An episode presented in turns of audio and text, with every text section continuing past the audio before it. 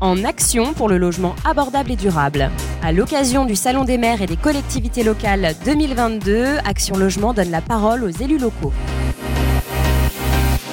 Merci de nous retrouver sur le plateau radio installé sur le stand du groupe Action Logement à l'occasion du Salon des maires et des collectivités locales 2022. Dans un contexte marqué par les difficultés du pouvoir d'achat des ménages, le poids du logement dans leur budget et au moment où s'affirme le défi des mobilités professionnelles alors que la transition écologique est un impératif, nous donnons la parole aux élus locaux. Durant ces trois jours, nous réalisons une série d'interviews pour partager avec eux les engagements d'Action Logement pris dans le cadre de sa stratégie RSE 2030 pour un logement abordable et durable. Alors pour parler de ces sujets, nous allons partir dans le Cantal à Aurillac. Et je suis très heureux d'être avec vous, euh, monsieur le maire Pierre Matonnier. Vous êtes le maire d'Aurillac? Absolument. Voilà. Euh, n'hésitez pas à vous rapprocher du micro pour qu'on vous entende bien. Et puis on a avec nous autour de cette table les représentants euh, d'Action Logement, Frédéric Régnier, le président du comité régional Action Logement Auvergne-Rhône-Alpes, et Noël Pétron, le directeur régional Action Logement Auvergne-Rhône-Alpes. vous venez de signer une convention c'est important les signatures de convention parce que ça matérialise à la fois une histoire, un partenariat et un projet. Et on va d'abord parler de ce projet, si vous voulez bien, monsieur le maire, mais peut-être en quelques mots, nous faire la carte postale d'Aurillac et de la découvrir si par hasard on ne connaissait pas. Voilà, c'est une petite ville de 26 000 habitants, située dans le Cantal,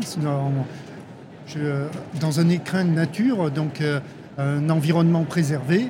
Et euh, c'est une ville qui, euh, qui est la préfecture du Cantal, qui a une activité économique importante euh, dans ce cadre-là, puisque c'est une communauté d'agglos qui fait 52 000 habitants.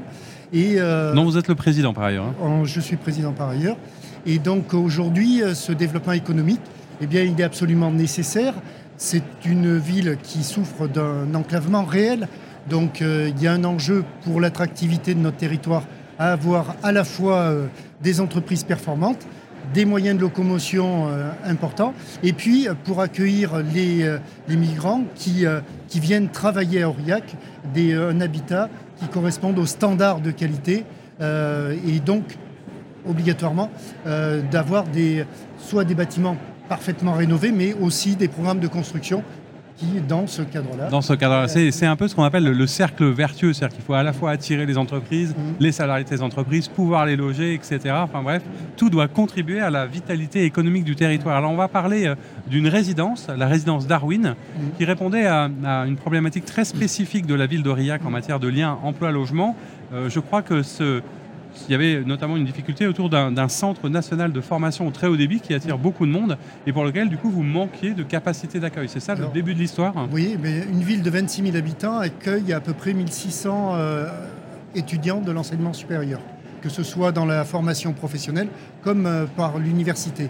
Et donc sur le site où euh, la résidence étudiante a été construite par notre partenaire Polygone, eh bien, c'était euh, le centre de formation de la CCI qui formait au métier de la fibre et qui avait des besoins euh, en accueil pour euh, justement accueillir ses étudiants.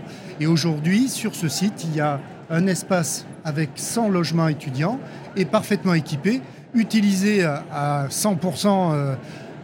Le taux de vacances est ridicule, c'est uniquement quelques retards euh, ou euh, quelques anticipations pour avoir des logements disponibles, mais aujourd'hui, il est parfaitement utilisé et il répond aux besoins des alternants qui euh, étudient à la CCI dans le cadre de cette formation de la fibre, mais pas que, hein, il y a d'autres formations. Et aujourd'hui, les étudiants, c'est les emplois de demain. Et quand les entreprises cherchent de l'emploi, c'est beaucoup plus facile de prendre des stagiaires locaux et de les capter plutôt que de faire revenir Dès la sortie de, la formation, et puis ils connaissent le territoire, ils, ont appris à aimer la ville, enfin bref, ils sont, ils sont présents. Donc cette euh, résidence jeune actif, euh, hein, jusqu'en 2021, je crois qu'il n'y avait rien sur ce campus, et c'est un projet qui a été porté pendant quelques années. C'est pour ça que je me tourne vers vous, Frédéric Régnier. Vous êtes le, président du comité régional Action Logement envers alpes Vous connaissez par cœur ce dossier. Vous êtes peut-être un peu à l'origine de tout ça. Racontez-nous euh, l'historique, puis on parlera après de l'avenir et la signature de la convention.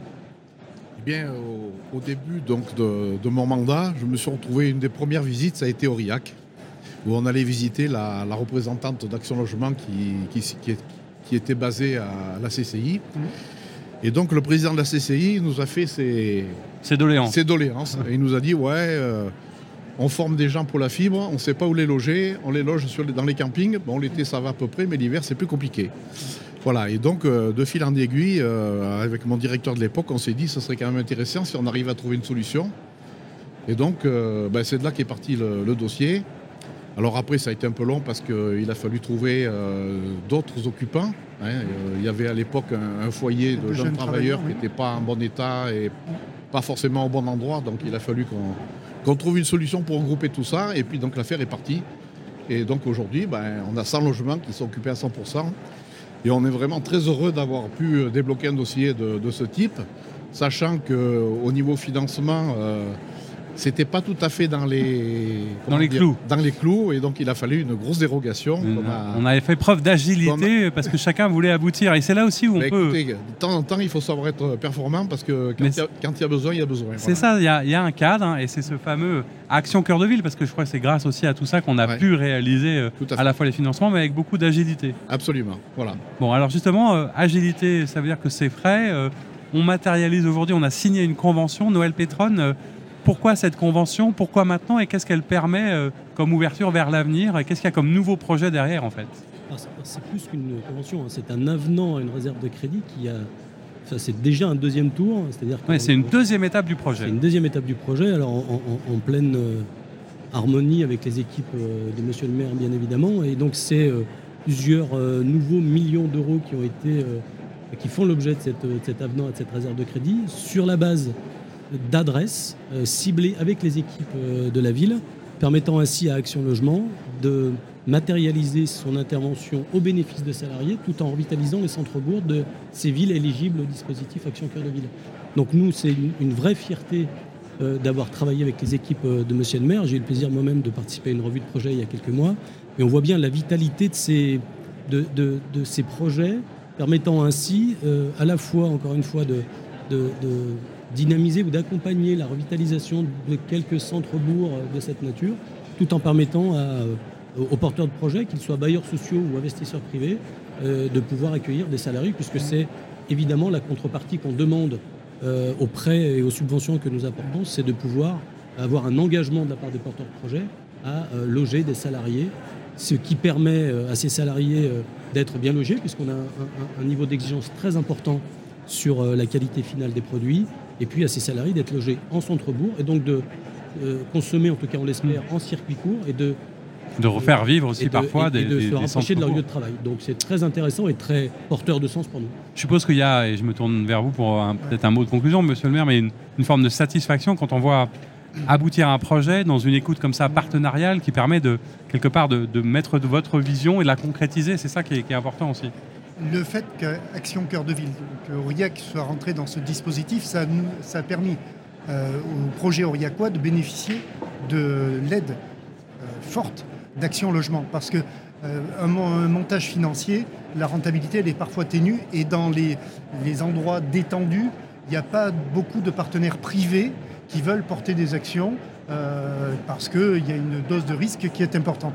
Et le fait que Action Logement intervienne sur les projets dans la première fournée, euh, il y a déjà eu une, mobilisation sur des euh, dossiers importants comme Darwin, mais pas que. Hein. il y a eu une grosse consommation des crédits déjà.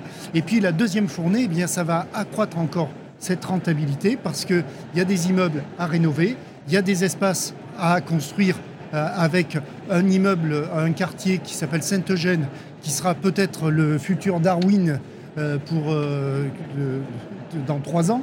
Donc euh, il y a des sujets importants pour construire.